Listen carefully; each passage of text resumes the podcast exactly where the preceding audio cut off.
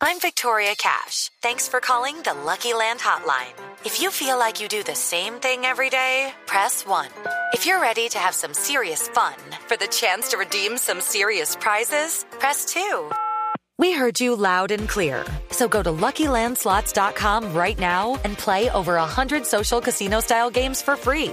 Get lucky today at LuckyLandSlots.com. Available to players in the U.S., excluding Washington and Michigan. No purchase necessary. VGW Group. Void prohibited by law. 18 plus. Terms and conditions apply.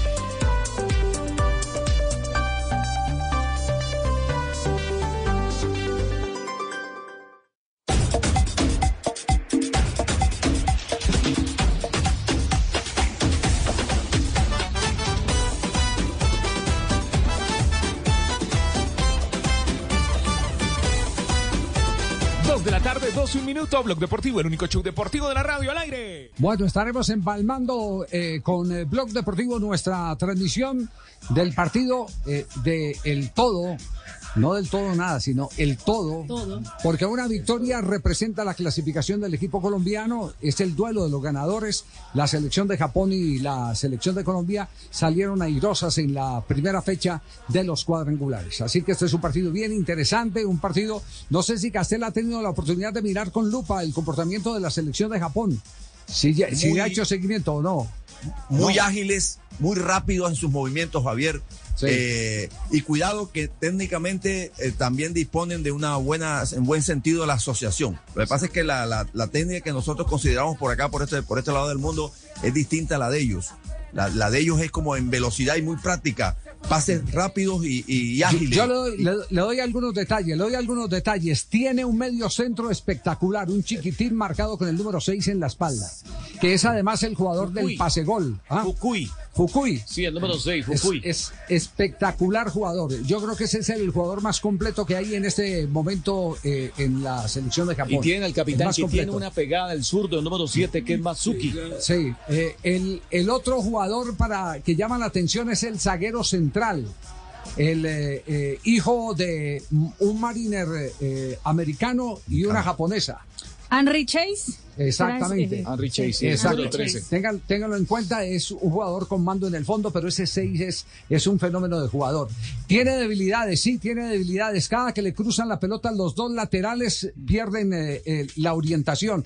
Les eh, cuesta encontrar eh, eh, otra vez eh, eh, eh, la posición defensiva, se desacomodan muy fácil cada que les cruzan la pelota. Pero es un equipo que tiene un poder para recuperar el balón, todos están concentrados, están atentos. Bueno, esto no es ningún descubrimiento porque es una característica ya casi que natural del fútbol japonés. De todo eso estaremos hablando en un instante. Juanjo, no sé si tiene alguna novedad en el instante porque nos vamos con el Tata Martino y le vamos a contar cuál es la historia del Tata Martino, porque vamos a abrir con eh, el técnico argentino este programa del día de hoy, porque él hace revelaciones sobre la selección Colombia, la opinión que tiene de Lorenzo, el actual entrenador del seleccionado colombiano, y otros detalles más de plena actualidad como el caso del el racismo. Juanjo, buenas tardes. Buenas tardes, don Javi, ¿cómo anda? Más adelante estaremos hablando obvia- obviamente del racismo, de una decisión que hoy tomó Colmebol con un hecho de racismo que se dio en la Argentina hace poco menos de un mes. Eh, y que seguramente va a marcar un poco la tendencia de lo que va a ocurrir eh, con el caso de Santa Fe anoche en La Plata ante Gimnasia, Javi. Ya, ya, eh, cu- cuéntenos, ¿nos puede dar detalles? ¿Qué decisión tomó la Conmebol? Porque esto va a ser, como usted esta- bien lo dice, la referencia de lo que puede pasar con el caso Rodallega, que fue protagonista de agresiones racistas en el Estadio de La Plata, de gimnasia. No se expresó, no se expresó al respecto públicamente la Colmebol, no sacó un comunicado, no, no, no, no hubo nada a nivel corporativo. Pero eh, sí sé que la unidad disciplinaria de Colmebol ha tomado cartas en el asunto, lógicamente, y eso ya pasa a el, Tribunal de Disciplina. El Tribunal de Disciplina eh, abre un expediente, estudia el caso y seguramente van a salir sanciones más adelante. ¿Qué tipo de sanciones?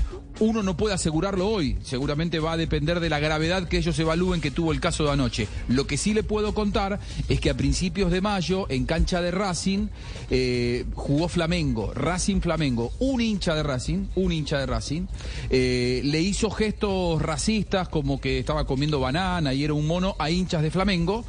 Y hoy, este mediodía, hace un ratito nomás, la Colmebol decidió sancionar a Racing con 100 mil dólares.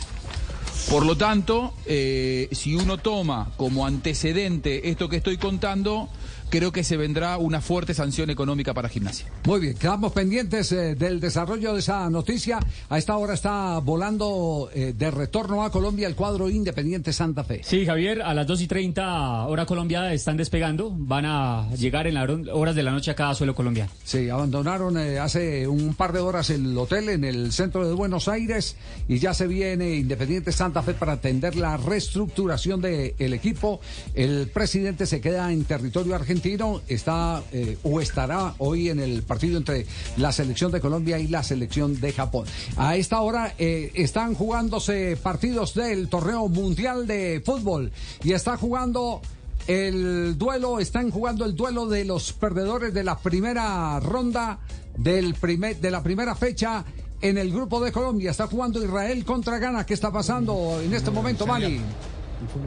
Javi, en este momento va a empezar la segunda etapa. Estamos en el descanso en el partido entre Senegal e Israel. 0-0. Todavía no se hacen daño esos dos equipos que, como usted mismo lo dice, fueron los equipos perdedores de la primera jornada de este grupo, el grupo C del Mundial Sub-20. Eh, también está por el grupo D. Italia está empatando 0-0 frente a Nigeria. Recordemos que Italia dio el patacazo de la, la primera jornada, ganándole 3-2 a la selección de Brasil. Es decir, que en este momento Israel él y Gana se están haciendo harakiri.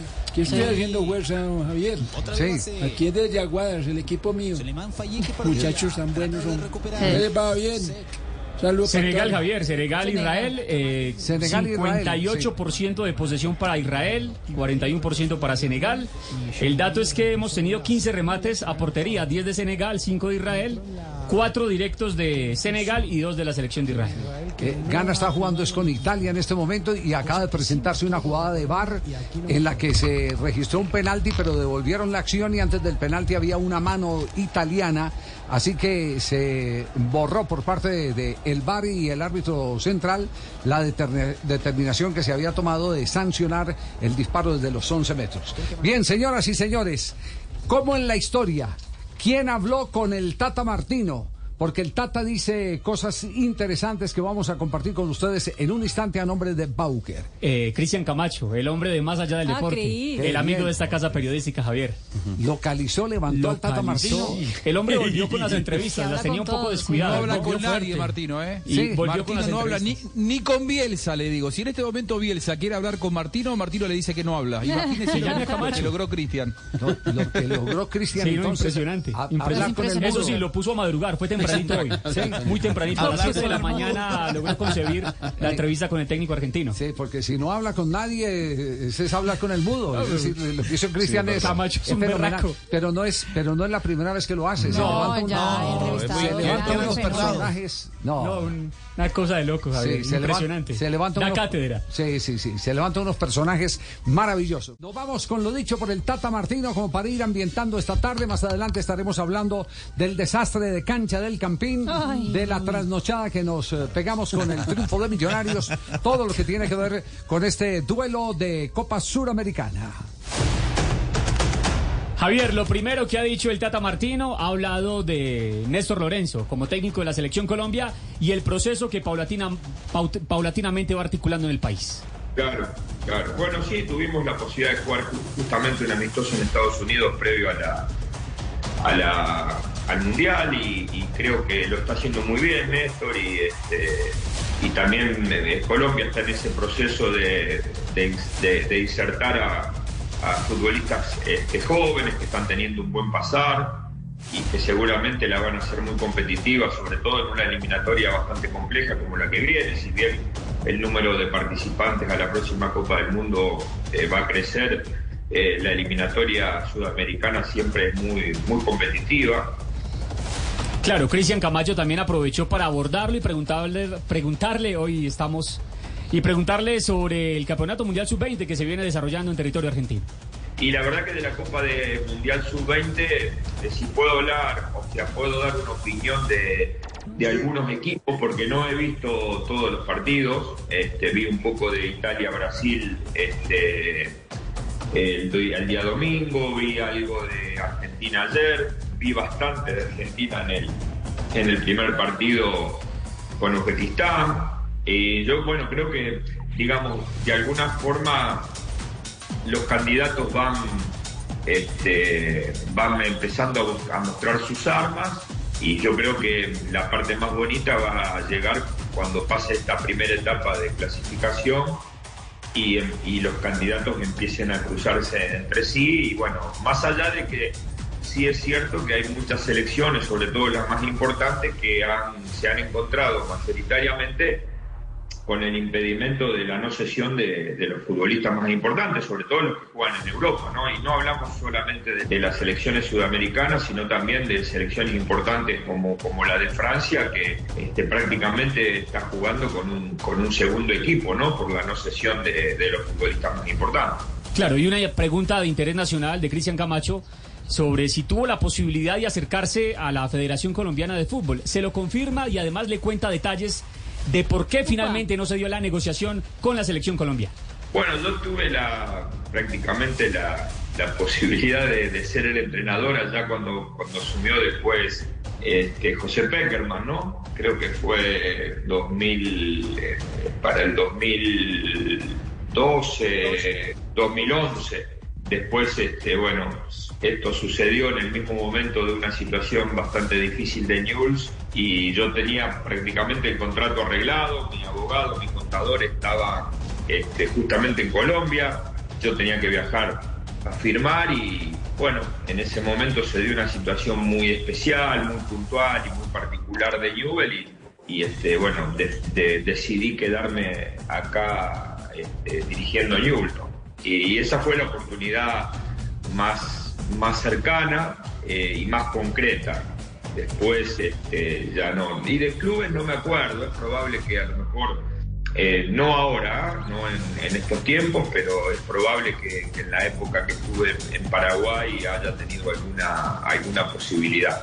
Pero en estos tiempos no, ahora en los últimos años. Eh, eh, me, acuerdo perfectamente de ese momento cuando eh, la cúpula de la Federación Colombiana de Fútbol había viajado a Lima y me acuerdo porque me tocó ir a almorzar a Lima y volverme por la noche. Eh, Vea. Sí, eh, porque, porque eh, había una cita en un hotel y, y debo confesar que los periodistas no siempre nos las ganamos todas cuando olfateamos la noticia. Hay, hay muchas que perdemos. Y resulta que eh, el hotel que nos habían dado, que donde supuestamente se iba a hospedar Martino y donde íbamos a tener la chiva para Noticias eh, Caracol, eh, era distinto al hotel que habían escogido. Es decir, hicieron reserva en dos lados. El otro hotel era un hotel de más bajo perfil, eh, más, hotel de Don Luis. más casero. Si se puede de- determinar. Un Y- ecohotel. Y, en ese en ese hotel, sí, un hotel un hotel boutique. Y en ese hotel eh, eh, tuvieron la conversación. eh, finalmente, es cierto, el contador del estaba acá. Ese mismo contador fue el que utilizó José Peckerman, fue el que le dio la información a Peckerman de cómo hacer el contrato. Por eso lo de Peckerman se arregló tan rápido y se firmó tan rápido el contrato porque fue el contador de Martino el que habló de todo eh, el esquema tributario de Colombia y cuánto podía pedir para saber cuánto le quedaba en el bolsillo. Fue en el viaje ese cuando viajó con Cachifo. ¿Sí? No, no, no.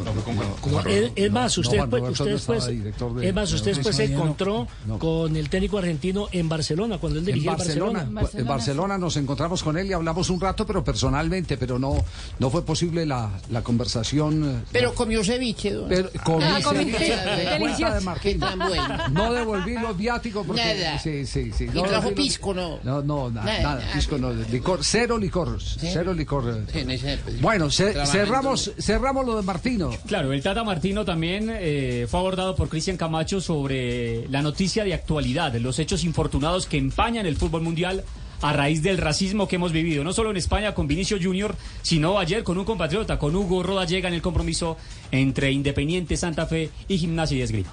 y habla muy mal de la sociedad que este, a veces es cierto que, que hay países que son un poco más difíciles. No, no, no es porque quiera justificar a Argentina y no a España, ¿no? Pero a ver que se entienda. Yo creo que en Argentina, eh, desde mi punto de vista, hay cero racismo. Lo que pasa es que hay muchos que se hacen chistosos, graciosos y, y hacen cosas que no saben o no entienden que después van a tener consecuencias como la que pasó con Hugo ayer en, cancha de gimnasia, pero no, no lo vinculo tanto con un hecho de racismo. Ahora lo de España es un poco más, más preocupante, sobre todo hay que decirlo en el caso de Vinicius, porque lo viene padeciendo hace ya un tiempo largo, en su momento le tocó vivirlo a Dani Alves también, creo que en un partido con Villarreal. Y la verdad es que yo, yo lo que creo es que en España eh, tienen la posibilidad este, y la valentía de tomar el toro por las astas y, sancionar fuertemente a,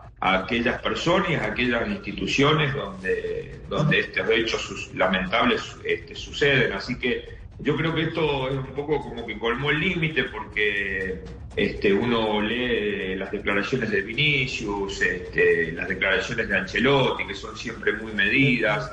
Y, y, claro, y lo mal que la está pasando este, el jugador y entonces este, la liga y el país no se pueden permitir perder futbolistas que este, incluso hacen, jerarquizan eh, al, fútbol de, de España este, por este tipo de hechos y estoy seguro que en algún punto van a empezar a tomar medidas este, como para darle un corte definitivo y, y empezar a dar un ejemplo, ¿no? que eso en definitiva es lo que, lo que se necesita porque un ejemplo fuerte de un país importante y una liga tan importante como España evidentemente tendría repercusiones este, a nivel mundial. Bueno, ahí estaba. La nota de Cristian Camacho. el Excelente más- personaje, Cristian, excelente personaje. Javier, para el que Sí. quiera ir, verla completa en Sí. YouTube de Más Allá del Deporte está la nota y también Sí. en la página de Facebook Más Allá del Deporte ahí encuentran la nota completa Sí. con Tata Martín. Eh, No, no es solo el mérito de levantar el personaje, que como dice Juanjo Buscaglia, es escaso. Ese no es, es el, el más escaso de los caramelos Uy, para sí, cualquier álbum, ¿cierto? escaso. Que es el Tata Martino. No, Te lo no- bautizó no bien fácil. el mudo. El mudo, sí, ese no, no le gusta hablar absolutamente. En privado te habla con todo el mundo. Porque es un hombre accesible, es un- hombre con, con una calidez eh, eh, innegable. Pero cuando le prendes eh, la grabadora o le prendes el, celular, celular. sí, sí, el tema, el tema con él es muy, muy, muy, muy complicado. Eh, pero no, sol- no solo conseguirlo, eh, el otro mérito es además eh, eh, tocarle estos hechos tan puntuales y de tanta actualidad que, como el caso de Hugo Rodallega, eh, merecen eh, el que más adelante discutamos. Y evidentemente hay una diferencia entre las expresiones racistas eh, de Argentina anoche con las expresiones racistas con eh, Vinicius en la Liga Española. Tiene que esperar, tardó mucho. Turgeman, Turgeman, Ibrahim solo. La pelota para el 20. Ibrahim, Ibrahim, el centro y contra. Atención por el grupo de Colombia. Israel acaba de conseguir eh, anotación, gol en contra de Senegal. ¡Gol de Israel! Una sola necesitó Turgeman para crear. Abrió la pelota por derecha para Ibrahim, el centro y fue en Diaye el que la metió a su propia puerta. Ahora sí, ahora sí, Israel sueña con la clasificación. Israel 1, Senegal 0. Y hay un doble Sí. error de Ndiaye. ¿Por qué la habilita? Babacar Ndayev es el que hace el gol en contra a esta hora que tiene ganando a la selección de Israel. Israel consiguieron los primeros eh, tres puntos en la tabla de posiciones. Tendríamos Colombia y Japón que todavía no juegan y estarían disputando el primer lugar del grupo. Y Israel en la tercera casilla también con tres eh, eh, puntos de, de momento y cero en la diferencia de gol. Senegal en dos partidos, cero puntos. Juanjo, ¿lo convence la diferenciación que hace Martino del hecho racista de Argentina frente al hecho racista de España? Eh, sí, sí, sí, sí, me, me- convence y me parece una buena explicación.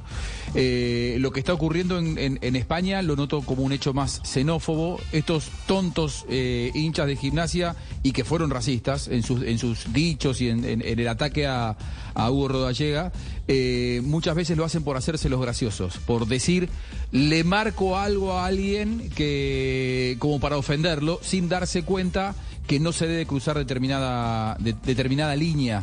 Eh, pero sí, eh, eh, coincido, es gente que lo hace por hacerse gracioso y no porque precisamente sea xenófoba o racista. Es decir, en Argentina no hay eh, racismo. Eh, Usted que, eh, por supuesto, es argentino, ha crecido en escuelas argentinas, ha trabajado en empresas argentinas. ¿No hay ese tipo de discriminación que se marca en otros países? Argentina es un país de, de inmigrantes, eh, es un país de diferencias constantes entre un montón de, de razas que terminan armando un crisol eh, que, que termina derivando en la nacionalidad argentina, pero hay también gente eh, afrodescendiente que es argentina y que vive en la Argentina, aunque en mucha menor cantidad que en otros países, pero, pero no, de ninguna manera yo siento que Argentina sea un país racista.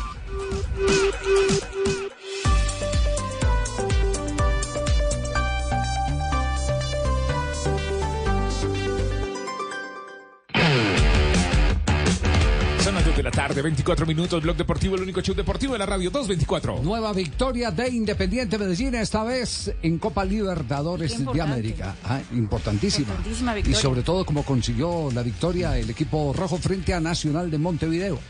JJ, ¿cuáles son las eh, reacciones hoy de la victoria del poderoso de la montaña? Las reacciones las estamos recogiendo, Javier, en un evento académico que está haciendo la Universidad de Medellín, donde hizo un estudio de investigación y marcas sobre diferentes empresas de la ciudad y una de ellas es el Deportivo Independiente Medellín. Pero más allá de ese tema, está como invitado Sebastián Botero, que está invitado acá en el evento y lo sacamos un momentico del tema académico, pero ya que está en el tema académico, le voy a hacer preguntas académicas corticas. Sebastián, bienvenido a Blog Deportivo. Bueno, muchísimas gracias y buenas tardes para todos. Bueno, usted habló ayer de un concepto que me llamó la atención en rueda de prensa. Usted dijo, Medellín ha mejorado mucho en momento de balón. ¿A qué se refiere con momento de balón? Una de las cosas que hemos intentado que, que el equipo comprenda mejor es eh, la conciencia cuando tenemos del balón y sobre todo con la propuesta de estar más tiempo en campo contrario. Eh, realmente el uso del balón tiene un montón de propósitos, no solamente marcar, sino desordenar al rival, descansar cuando uno viene de defender eh, un momento largo, eh, quizás no es el mejor momento y sobre todo permitir con esos pases que los jugadores que queremos que lleguen al campo contrario tengan tiempo de tomar las alturas y las ubicaciones que estamos buscando. Entonces es un poquito de, de tener más conciencia, que realmente las posesiones tengan una intencionalidad en cada pase y que cada que tengamos e- esa posesión larga que buscamos realmente tenga un fin, que es obviamente agredir al rival, pero también que, que el rival no pueda tener una transición directa, que es lo que generalmente, o el problema que generalmente uno tiene que contrarrestar cuando tiene ese tipo de juego. Bueno, yo veo aquí Interesante- sonrisa, Javier. Interesante esa teoría, ¿no? Interesante esa teoría, ¿sabe? ¿Sabe? Eh, la había escuchado, pero de otra forma, de, de eh, Koeman, el, el holandés, decía que una de las cosas que habían aprendido de Johan Cruyff era el que cuando presionaban mucho tiempo en alto, para poder recuperar otra vez físicamente a los jugadores que habían hecho ese desgaste en la presión, era necesario que los del medio y los de atrás tuvieran un ratico el balón. eh, eh, por- Mientras se recuperaba el eh, resto. exacto, Claro. mientras, mientras los otros volvían a tomar un segundo aire, Sebastián. Sin duda, yo creo que eh, una de las cosas que más sufre un equipo es, es defender cansado. Yo le hablo mucho a los muchachos de eso. Realmente cuando uno tiene, quiere tener una propuesta que sea ofensiva, que le, le permita a uno estar en el campo contrario mucho más tiempo, que realmente pueda generar más situaciones de gol, requiere una conciencia colectiva grande en, en ese tema, que, que las posesiones tengan mucho sentido y que tengamos una estructura compensatoria para esas transiciones. Y obviamente reconocer el momento del juego, porque no vamos a permanecer los 90 minutos en campo contrario y cuando tengamos que defender eh, al- alguna posesión del rival, pues realmente eh, cuando recuperamos tenemos que descansar con el balón para poder estar otra vez con la energía completa a la hora de disponer del balón, intentar atacar y estar muy, muy, muy preparados para, para esa presión tras pérdida que necesita toda la energía porque hay unas, unos trayectorias de acoso que tenemos establecidas que no, si no, no se pueden hacer, obviamente le van a permitir al rival salir de la presión. Y ese es un tema de máxima inteligencia, sobre todo cuando se juega contra uruguayos que te quieren meter en el estilo de ellos, en el ida y vuelta, ¿cierto? Sin cesar. Sin duda, yo ayer percibí una cosa y, me pareció bonito porque era mi primera experiencia pa- como entrenador a nivel internacional y es que ellos pareciera que se sienten muy cómodos cuando están dominados. Nosotros hacíamos secuencias largas en campo contrario durante todo el juego y ellos basculaban y, y uno les veía en sus caras que no estaban sufriendo con eso, sino que era un trabajo habitual de lo que ellos hacían. Pero una vez recuperaban, eh, tenían la capacidad de ir a campo contrario eh, muy rápidamente y generar peligro. Por eso yo hablé tanto con el, con el equipo de cuidar ese momento con balón, que realmente el, el ataque tenía que ser de calidad. Muchas veces cuando la gente se mete con uno porque la posición es muy larga y ven que no estamos profundizando, eh, el jugador que tiene el balón quiere acelerar el juego sin realmente tener una ventaja clara. Entonces queremos realmente tener una intencionalidad en cada ataque y si la pelota tiene que durar más tiempo antes de, de realmente generar esa profundidad, pues lo tenemos que hacer porque eso nos, nos va a prevenir que el equipo rival que es fuerte en eso tenga transiciones directas eh, que nos puedan hacer daño. Jota. Sí, aquí, aquí vamos a, a meternos antes del evento académico. Sebas, eh, cinco partidos, cuatro de liga y uno de Copa Libertadores, que fue su debut internacional, y usted está invicto. Eso le da tranquilidad, le pone un poquito de presión, usted mira hacia el futuro, usted es un técnico muy joven, 36 años de edad. ¿Cómo asume este momento con el Medellín? Hay muchas emociones encontradas. Yo creo que estoy cumpliendo un sueño. Yo me hice entrenador por algún día dirigir el Medellín. No, nunca pensé que fuera a ser en este momento. Eh, me preparé toda la vida para esto. Eh, me tocó después de la salida de un amigo que quiero y admiro mucho, que es David. Y han sido 15 días donde realmente hemos dormido muy poco. Yo siento que lo más importante es que yo trabajo para contribuir con el equipo, independiente si voy a ser un entrenador. Mi intención y la intención del cuerpo técnico es que el Medellín sea más grande como institución cada día, que tengamos un proyecto más coherente, que realmente tomemos decisiones eh, a largo plazo. Y bueno, estamos intentando aportar para construir desde ahí y ya veremos lo que sigue hacia adelante. Obviamente sabemos que es imposible quedar invicto como entrenador. Eh, eventualmente llegará la derrota. Yo le pido mucho a Dios la mesura, la humildad para mantener los pies sobre la tierra, ni creer que soy muy bueno porque no he perdido, ni tampoco cuando pierda voy a ser muy malo, sino realmente tener autocrítica, reflexión y seguir creyendo que si uno realmente lleva todo a detalle vamos a alcanzar cosas muy buenas. Bueno, Sebas, muchas gracias por este ratico porque ya nos necesitan aquí para lo académico. Bueno, gracias a ustedes. Mira, qué interesante. Javier, yo, no lo, yo no lo había escuchado. eh, es Uy, decir, sí, señor. tiene, claro el eh, concepto, a los discurso, discurso tiene, pero un discurso además eh, autorizado por, por un eh, lenguaje que eh, es muy actual en el fútbol, eh, pero además un lenguaje entendible para el común de la gente. Ese- ese, eh, cu- ¿cómo, es, ¿Cómo es el término? El momento con el balón. Jota, ¿cierto? Eso a mí me sonó, a mí me Mm. sonó anoche Javier a que hablaba de posesión, pero mire que el concepto es mucho más profundo que tener la pelota. Sí, por eso, pero él cómo lo definió, cómo lo tituló. El momento de balón. Momento de balón. Momento de balón. ¿I- ¿Iba a contar algo, eh, Castel? Sí, sí. Además que se le ve el- lo- la- esto que acaba de, de conceptuar, de opinar, eh, la- en- por palabras, ayer se vio en la cancha. Realmente, posesiones largos, posesiones en el campo del rival, paciencia para encontrar lo que él llamó ataque de calidad. Y que a veces la gente se desespera cuando no aparece el pase para lastimar o porque la Lo hablamos en la transmisión, profe, lo hablamos, decíamos Claro. que el equipo tenía que tener paciencia y, y fue lo que se le notó. Incluso, incluso con este, con un imán que tiene el Medellín que suele este hacer que sus compañeros lancen el balón, que es, tener dos nueves muy potentes que van hacia no, incluso ayer hasta ellos dos dos participaban en, en el circuito viniendo a jugar y todo. O sea, a- ahí hay, un entrenamiento, supongo, que también eh, condiciona al equipo. Y hay unos jugadores, por ejemplo, la- lo del marcador de punta hacia adentro, ese muchacho Marulanda, para dejar bien abierto a C3. Cositas interesantes desde Sí, lo táctico mí- y que tienen que ver con lo que dijo ahora. A mí lo que no me casa es eh, que cuando eh, viene un técnico extranjero, J le dice profesor y a este le dice Sebas. No. No, no, no pero le voy a, le voy a explicar por qué, Javier. No, no, no, tiene, ¿por tiene toda la razón, Javier, pero le voy a explicar por qué. Con. Sebas tengo, tengo una relación no del fútbol, sino Sí. de la música. Usted sabe que mi hija es cantante, Sí, que Sebastián muy- buena es- cantante. Que Sebastián es guitarrista y Sebastián ha tocado con, con él No puede en ser. No puede algunos ser. conciertos. Claro, No, hay que, hay que todo. Sebastián. Sí. Al igual Sí, que un David, ¿no? excelente, un excelente que guitarrista David. es Sebastián que Botero, David, claro. aparte, de, aparte de lo que está demostrando como técnico y Ah, lo que entonces, mostró como entonces la, afinidad con el amigo, con eh, el saliente Con David. eh, David, eh, David, eh, González, También- es la también va por ahí, claro. es también la un- música. ve, una vinculación bien. musical. Qué cosa, qué cosa bien, bien interesante esa, bien interesante. Entonces ahora sí le puede, ahora sí admitimos que le diga Sebas y no le diga, y no le diga profesor. Que, Eh, que no- saludes de don Raúl Javier, aquí sí no le doy la salud, ya me está haciendo señas. Que Ah, yo bueno. le dije que sí quería hablar, me dice que no. Es importante la formación musical en todas las disciplinas. Tener algo de música, por ejemplo, es muy bueno. ¿Usted a qué se dedica, por Yo toco el bajo. Oiga. Y yo que pensé que tocaba el órgano. También se le pueden dar clases. También- también. ¿Le gusta el piano Sí, de sí, cola? sí, sí. El organista también.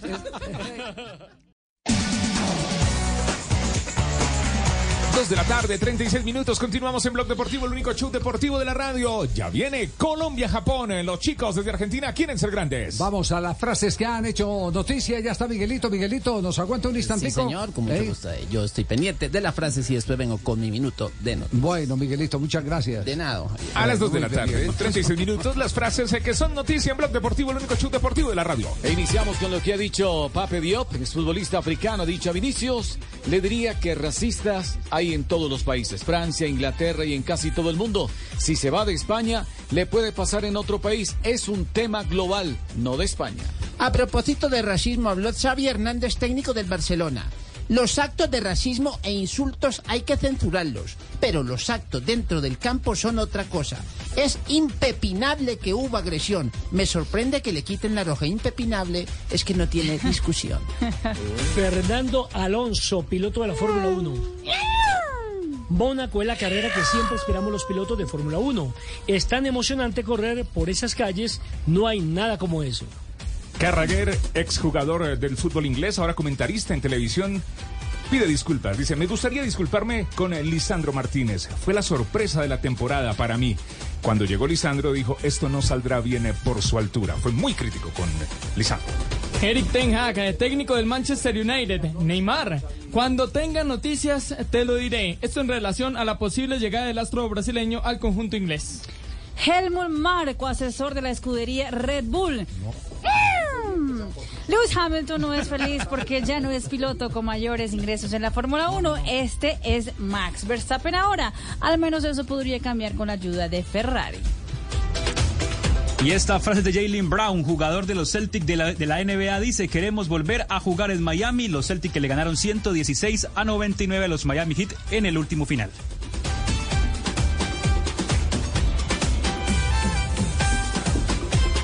Bien, entonces entro yo con la tenista española Garbiñe Muguruza, que dijo lo siguiente, estoy pasando tiempo con la familia y los amigos y está siendo muy saludable e increíble para mí, de manera que me voy a perder la temporada de tierra y de hierba. Esto dijo Leonel Messi, fuiste más que un compañero, un verdadero cómplice en la cancha y qué lindo es también poder disfrutar de lo bien que nos llevamos en lo personal. Gracias por todo, Jordi.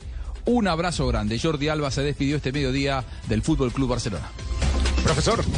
Buenas tardes. En las frases que son noticia, ¿cuál es su Bien. frase para hoy? Encendemos la marinómetra. Marinómetro, sí. Muchas gracias. Estoy a favor de los tríos, porque con dos ya casi no da para los gastos. Sí, es una política de economía. La calificación, Mari. Frases, frases que suman. sí. No, le voy a dar un 9, ¿sabes? Gracias. Sí, Sí. Sí, le voy a dar un Claro. Hay que hacer mercado, ¿cierto? Cambiamos, cambiamos, estamos reciclando la Hay que hacer mercado en casa. Es ahora que no hay gas. Muy bien, el Hay que 239. pagar jardín, escuela, todo. Claro, hay que pagar colegio, niñera. 239, el único show deportivo de la radio. Yo les conté una vez eh, con el- mi primo, el, ganso, que tenía, tenía una novia y, y, eh, nos fuimos a jugar billar en Manizales. Ajá. Y salimos de billar, era como la una de la mañana, y, y cuando vemos la novia de mi primo con, con un man abrazado, entonces le decimos, oiga, ganso, vimos, vimos a la gansa por allá de él abrazada desde a la una de la mañana. y, ¿Cómo era el tipo? ¿Cómo era el tipo? Dice, no, pues tipo alto, fornido. Y de sombrero, sí, de sombrero. Ah, ese fue el que nos regaló la nevera hasta de mano. Vamos a pelear con la economía. 240, una pausa, nos informamos de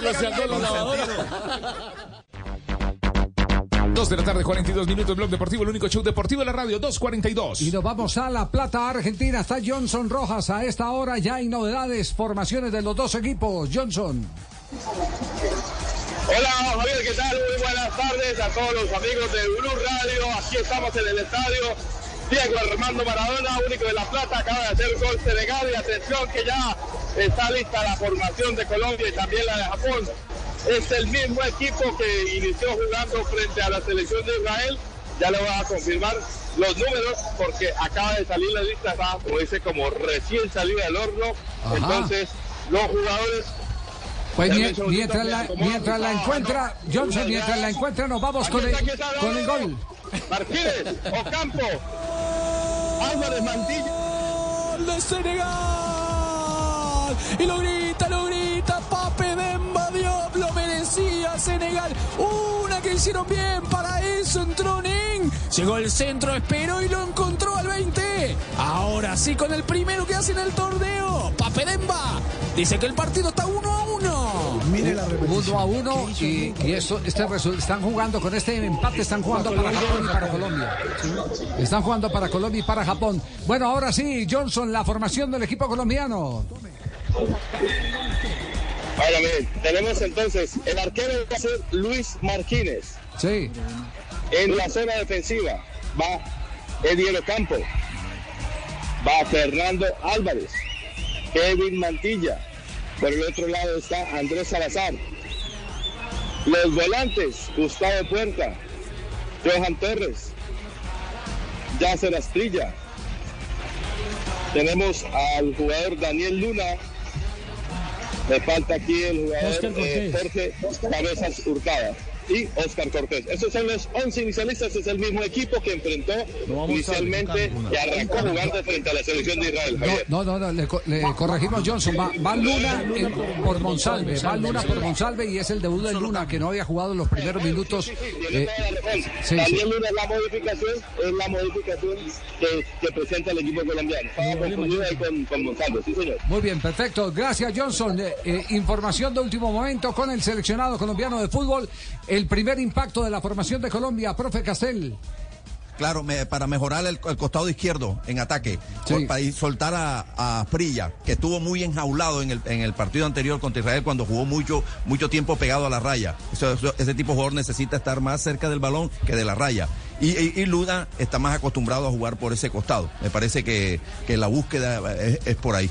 Ya, eh, pero aparte tiene más dinámica y, y- y- en la pérdida de la pelota eh, Que- es un que- jugador que que, reacciona Claro. mucho más Es rápido. más rápido para recuperar la pelota. Sí, reacciona mucho más Monsalvo rápido. que intermitente en las dos fases. Sí, Monsalve, sí, sí. teniendo condiciones, es intermitente en las dos fases. Con y sin el balón es intermitente. Y, y usted que conoce bien el proceso formativo como, como técnico, eh, ¿cómo hace uno para no perder un talento como Monsalve? Yo lo, lo hago desde, desde el afán de, de que no se fume a alguien con tan rica técnica como tiene este jugador de Independiente Medellín. ¿Cómo y hace además, uno? Javier, que debe ser un compromiso irreductible con el talento, las, las tareas de, de- de un entrenador. Un entrenador Sí. tiene que luchar al máximo por rescatar al jugador que muestra cosas de más talento que otros. Eh, hablarle, entrenarlo, concientizarlo, asesorarlo, es decir, hacer todas las cosas que se Pero, pueden pero hacer hay trabajos específicos que le pueden ayudar. Sí, claro, por sí. supuesto. Claro, claro, por supuesto. Eh, eh, que él haga que él le haga marca hombre a hombre en el entrenamiento a un jugador del equipo rival. Que, que, que sienta que ponerlo a jugar de mediocampista de marca ponerlo a jugar de marcador de punta. Tú sabes que Guardiola Johan Cruz lo ponía a jugar de marcador de punta. Sí. para que marcara para que marcara para que hicieran el duelo uno contra uno porque sabía que cierta fragilidad en la marca de Guardiola. Eh, bueno hay que hacerlo así eh, hay, que, hay que prepararlo mejor, hay que hablarle, es decir, hacerle tipo una cantidad de trabajo físicos en la cancha y, y en la mente, porque sería un desperdicio que un jugador como ese con tanta condición no evolucione, no crezca. Sí, sí, sí, porque ese es un talento que no se puede perder. eh, condiciones técnicas tiene. Tiene, tiene eh, la capacidad para desequilibrar eh, y también para eh, descargar eh, en fase de, de finalización. La ¿Sabes fase- qué a veces pasa, Javier? Que- que, bueno, no digo que voy a- no voy a generalizar porque usted sabe que la generalización es una fácil injusticia que uno comete en cualquier tema que trata. Cierto. Es que muchas veces estos muchachos que juegan bien cuando están en infantil, que son diferentes, que son los que ganan, comillas, los partidos, los técnicos de esas categorías lo dejan, le dan más libertad que a otros, no le exigen. Entonces le dicen, no, no, tú, tú nada más, los papás, la gente que está alrededor de él, tú nada más estás para crear, para jugar, tú eres el crack. Y se olvidan que el fútbol necesita otras cosas. A ese talento hay que incorporarle muchas otras cosas. Sí, Entonces van sí. creciendo con eso, con esa deficiencia y creen en verdad que con dos o tres jugaditas que hacen Estoy de arriba acuerdo con ya usted. con eso basta. Estoy de acuerdo con usted. Esos, esos padres de familia que cada rato empiezan, no, juegue por la derecha. Es que por la. Eh. No, pero es que me mandó el técnico. técnicos. No, se creen técnicos. Es verdad. Y entonces Y a allá. Claro, Claro, marean y a los, confunden a los al niño muchachos. también, pero, claro. pero claro, y, y- y yo comparto plenamente esa eh, eh, teoría del profe de cómo acostumbrar a un jugador talentoso a, a aprender lo, lo que le tiene que complementar para ser exitoso. Eh, aprender a marcar, por ejemplo, a veces a un buen puntero o a un buen volante hay que ponerlo de marcador de punta. de- de Para que conozca ¿no? la posición. Que no, eh, eh, además, Eso lo hacía Ricardo de León. a- además, claro, sí, sí, Ricardo de León y Luis Cuilla tenían esa característica, tenían esa característica, jugadores que los, los iban comprometiendo con otras tareas en el terreno de juego, porque siempre tenían la reflexión y el día que tengamos uno menos y ya en esa época eran los dos cambios, no los cinco de hoy. Eh, eh, y, si, y si ya hemos hecho los dos cambios, entonces a esos jugadores les eh, enseñaban a hacer otras cosas distintas porque el equipo en ese momento los necesitaba, porque no había otra manera de solucionar Por el ejemplo, tema. los delanteros los enseñaban a ser marcadores de punta. Pero En caso de ¿Sí una expulsión Panita? de un marcador de punta, ellos bajaban. A los volantes, sobre todo, al- al- como se jugaba con el 6, el 8 y el 10, al 6 y al 8 los enseñaban a jugar de zagueros centrales. Bueno, de hecho, de hecho el triángulo invertido en la mitad del terreno de, de- de Johan Cruyff eh, es ese. Es eh, eh, si necesito ganar juego con un solo volante y los otros dos interiores. Si necesito defenderme, esos mismos me invierto el triángulo y esos mismos me tienen que ayudar a, a tener dos función. volantes, dos volantes de primera línea y un enganche. Es el famoso triángulo invertido de, de Pep Guardiola. Eh, con, con Jerry Mina no sabemos si es goleador o si ¿Y es entonces? defensor. No, no, no. Defensor. Lo único que tenemos claro es que es muy mal humorista. Muy, ¿De verdad, don Javier? Sí, sí, Y que es muy bueno arañando. No, no, entonces yo, yo, me- yo me retiro. Pellizquelo, pellizquelo, no se deje decir esas Sí. cosas de Nelson. ¿Usted, usted, usted qué es lo que me está diciendo, Si no viene y lo trata Y me, trata duro cuando viene, ¿cierto? no, me tira, no, la más bajita me la tira de espinilla. No es justo. Bueno, pues póngame la, la presentación que voy a demostrar que ¿Tiene yo soy mejor. Eso, muy bien. Señoras y señores, en el único show deportivo de la radio. Don Javier me presiona, yo sé que es presión, presión de técnico que Sí, para que usted sea mejor. Yo estoy acostumbrado. Muy bien. A las 2 de la tarde, 50 minutos en Blog Deportivo y juega Colombia, Colombia, Japón. Y el Panita se inspiró para los chicos eh, que quieren ser grandes desde Argentina. Hola amigos, Bienvenidos a la hora con de Jerry. A propósito de que hoy jugamos con Japón, Sí. Ojo, oído, pilas. le Cuidado. Ojo, pues. un niño dice, papá, papá, le dice, sí, papá, ¿por qué la gente dice que todos los japoneses nos parecemos? Y le dice el señor, pues yo no lo sé, pequeño, yo soy el vecino tuyo.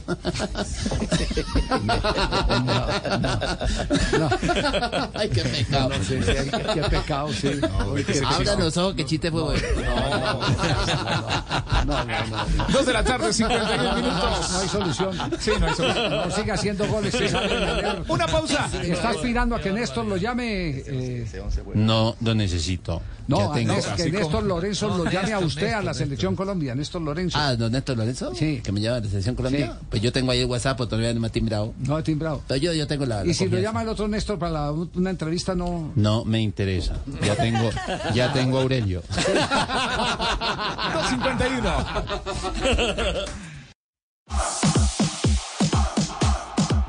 De la tarde, 53 minutos. Seguimos en Blog Deportivo, el único show deportivo de la radio. Un minuto, un minuto de eh, alarma, un minuto de, de- de seria atención, un minuto de responsabilidad es lo que tenemos para decir que no hay derecho a que la capital del país, la ciudad de Bogotá, donde los impuestos eh, urbanos son altísimos, tenga un terreno de juego tan lamentable producto de la mala administración de la cancha del estadio Nemesio Camacho del Campín. Ayer fue un oso internacional. Ya había pasado en un partido de Independiente Santa Fe, eh, que entre otras cosas fue multado, Multado. el conjunto cardenal por mal estado de la cancha, 10 mil dólares. Eh, y ayer eh, con la lluvia se volvió a presentar un problema de hace mucho, muchísimo tiempo. Y es que el agua del canal que circunda por ahí por la 57, por la ciudad de Quito, que va en la mitad de la avenida Ciudad de Quito, eh, esa agua eh, se devuelve cuando hay fallas en el drenaje. Cuando hay fallas en el drenaje, esa agua se devuelve. Y entonces ven lo que vieron algunos aficionados ayer que nos mandaron las fotos y es el agua devolviéndose como si estuviera brotando de la tierra. ¿Y eso es producto de qué? Mal mantenimiento. Le meten cargas en los conciertos, pero además hay un pésimo mantenimiento. No sé qué va a pasar con la ciudad. No sé qué va a pasar con la ciudad. Pero si la muestra es el Campín, ama el que está. Se fue una leyenda de la música. Pero, pero ¿por qué en un programa deportivo como este eh, tiene espacio?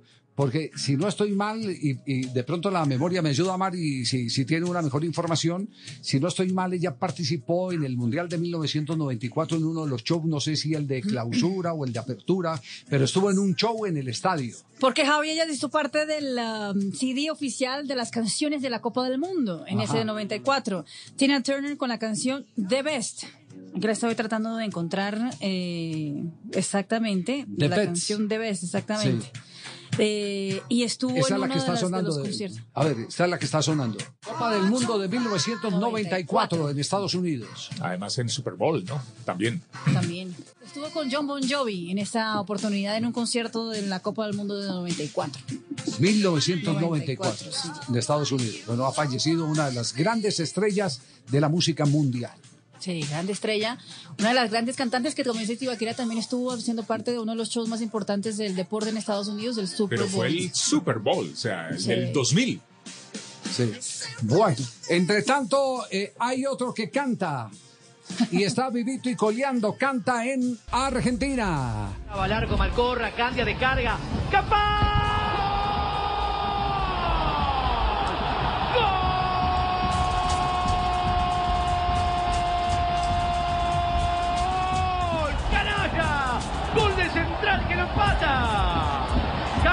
Campás buena de carga de Candia que en una pudo Gol de Hamilton. Campas en Copa Argentina. Juega ante Central Norte de Salta, un equipo que está disputando torneo federal, es decir, tercera categoría. Rosario Central, el equipo de Miguel Ángel Russo, lo perdía en San Nicolás. Lo empató Hamilton Campas. Se fueron al descanso uno a uno. Gran momento del colombiano en el fútbol argentino, diría yo.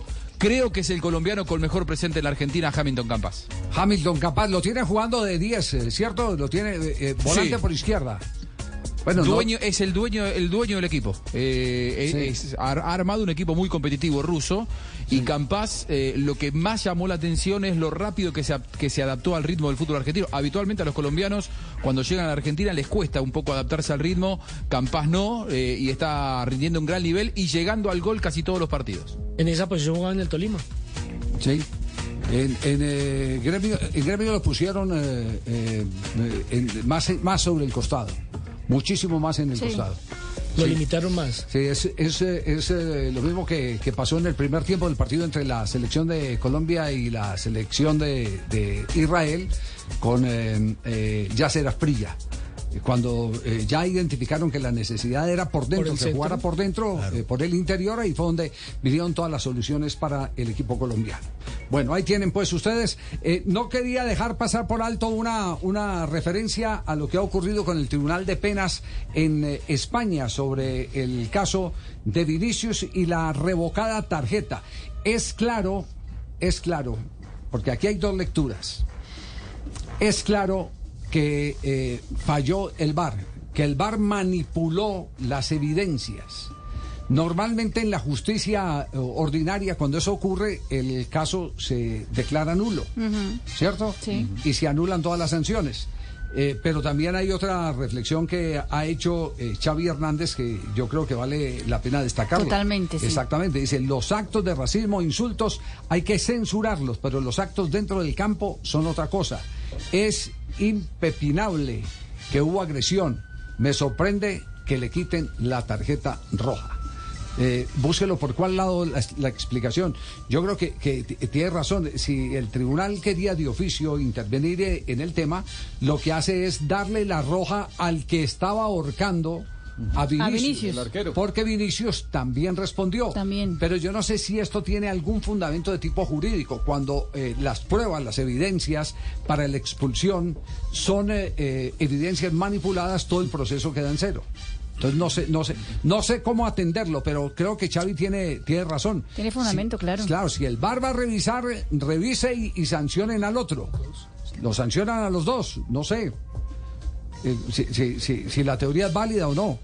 Veo que no hay ánimo de discutir, quieren decir que están de acuerdo. No, con no, Yo estoy de acuerdo con Estoy Xavi. totalmente de acuerdo, ¿cierto? Yo estoy de acuerdo con Xavi. Estoy Creo que debería haber habido sí. una, una roja para el agresor de Vinicius, una roja porque Vinicius también respondió, no está bien. Es una agresión mutua. Exactamente. Yo estoy de acuerdo con Ahora, con respecto, con respecto al caso Vinicius, yo, yo tengo una, una postura. Nunca se justifica ningún acto de racismo. Me parece que, bueno, ya ha quedado muy clara la postura de todos, ¿no?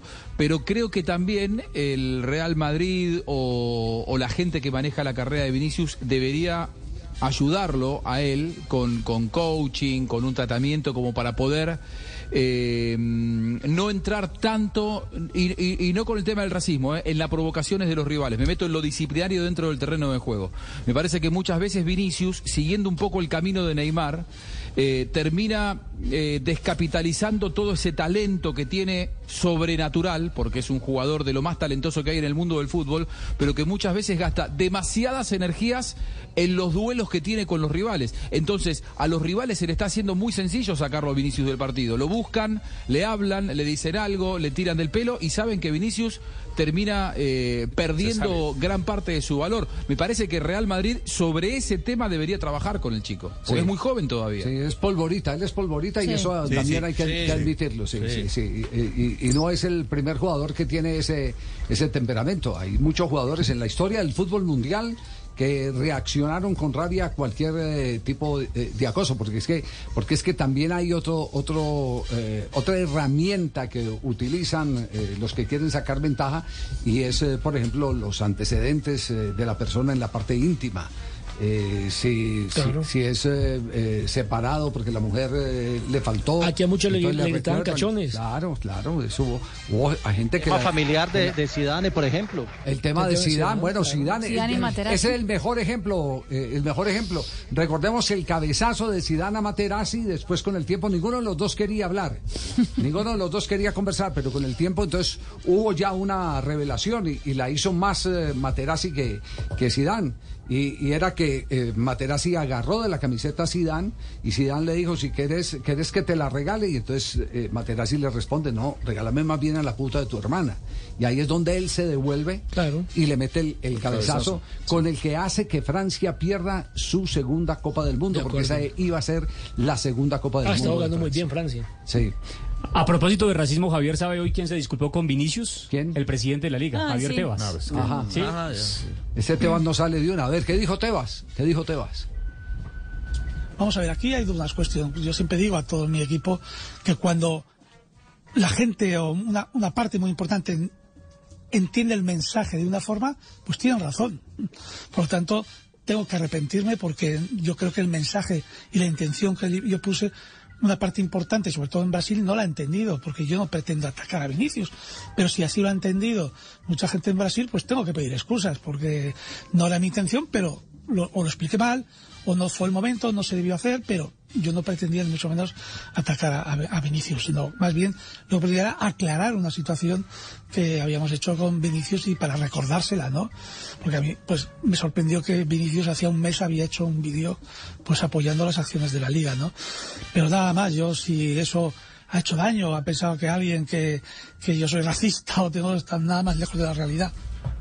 Bueno, se refiere al trino del domingo, después de lo acontecido en Mestalla. Ya que los que deberían no te explican qué es y qué puede hacer la liga en los casos de racismo, hemos intentado explicártelo nosotros, pero no te has presentado a ninguna de las dos fechas acordadas que tú mismo solicitaste. Antes de criticar e injuriar a la liga, es necesario que te informes adecuadamente, Vini. No te dejes manipular y asegúrate de entender bien las competencias de cada uno y el trabajo que venimos haciendo juntos. Sí, lo que se condena es el que no se condene por parte de Tebas el acto racista, sino que busque eh, como explicación el que Vinicius no se presentó. Pero Vinicius también dio aclaración por qué no se presentaba, porque, porque se presentaba simplemente a, a que le dijeran cálmese.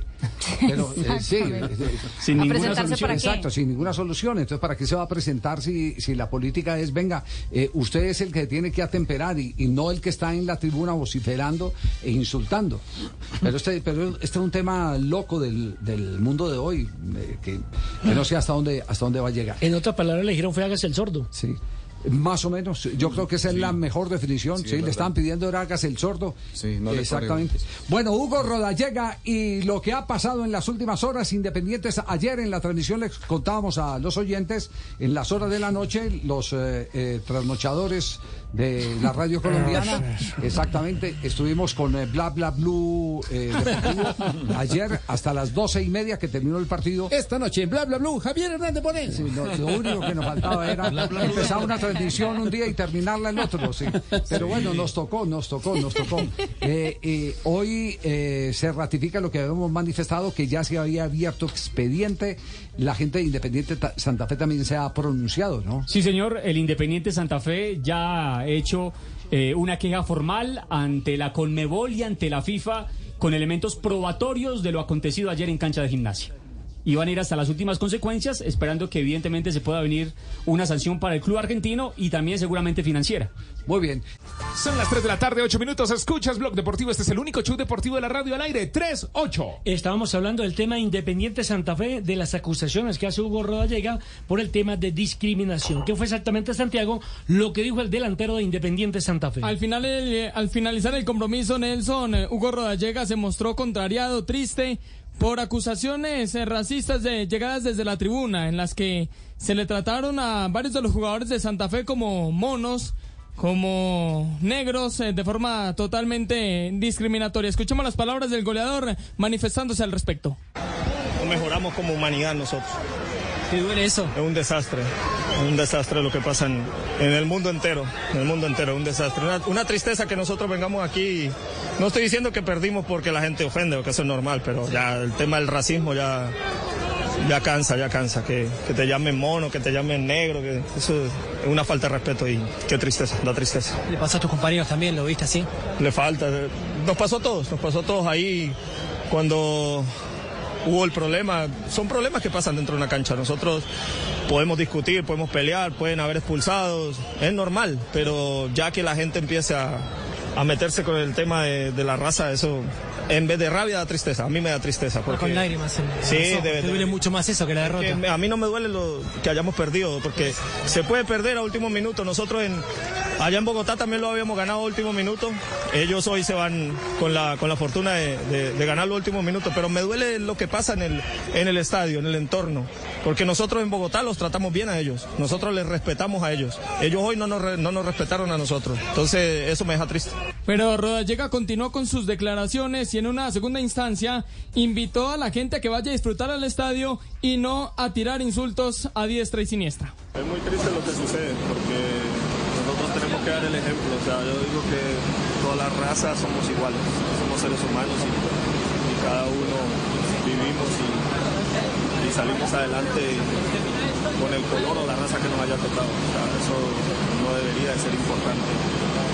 Yo soy de los que pienso que en un, en estadio eh, y más en un deporte como el fútbol, la gente tiene que venir y, disfrutar del espectáculo.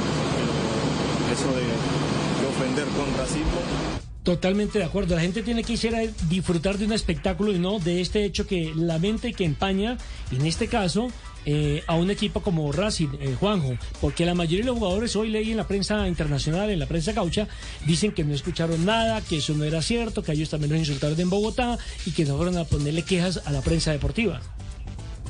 Sí, eh, la, verdad es que creo que son asuntos que tienen que trascender nacionalidades y camisetas. No, digamos, el, no, no alcanza con no ser racista, hay que ser antirracista. Es decir, creo que este momento sensible de, la situación necesita un compromiso mayor. No, no, no, no mirar por otro lado. No, no escuché nada, no, yo no vi nada. Me parece que el compromiso tiene que ser mayor y la lucha contra el racismo tiene que ser mucho más fuerte que una competencia deportiva. Creo que ahí es donde todos tienen que comprometerse de una manera eh, superadora. Escuchen a Mariano Cowen, quien es el presidente de Gimnasia y Esgrima La Plata, que él denuncia que si bien estuvo mal lo que pasó ayer, que ellos se sintieron maltratados cuando fueron a Bogotá.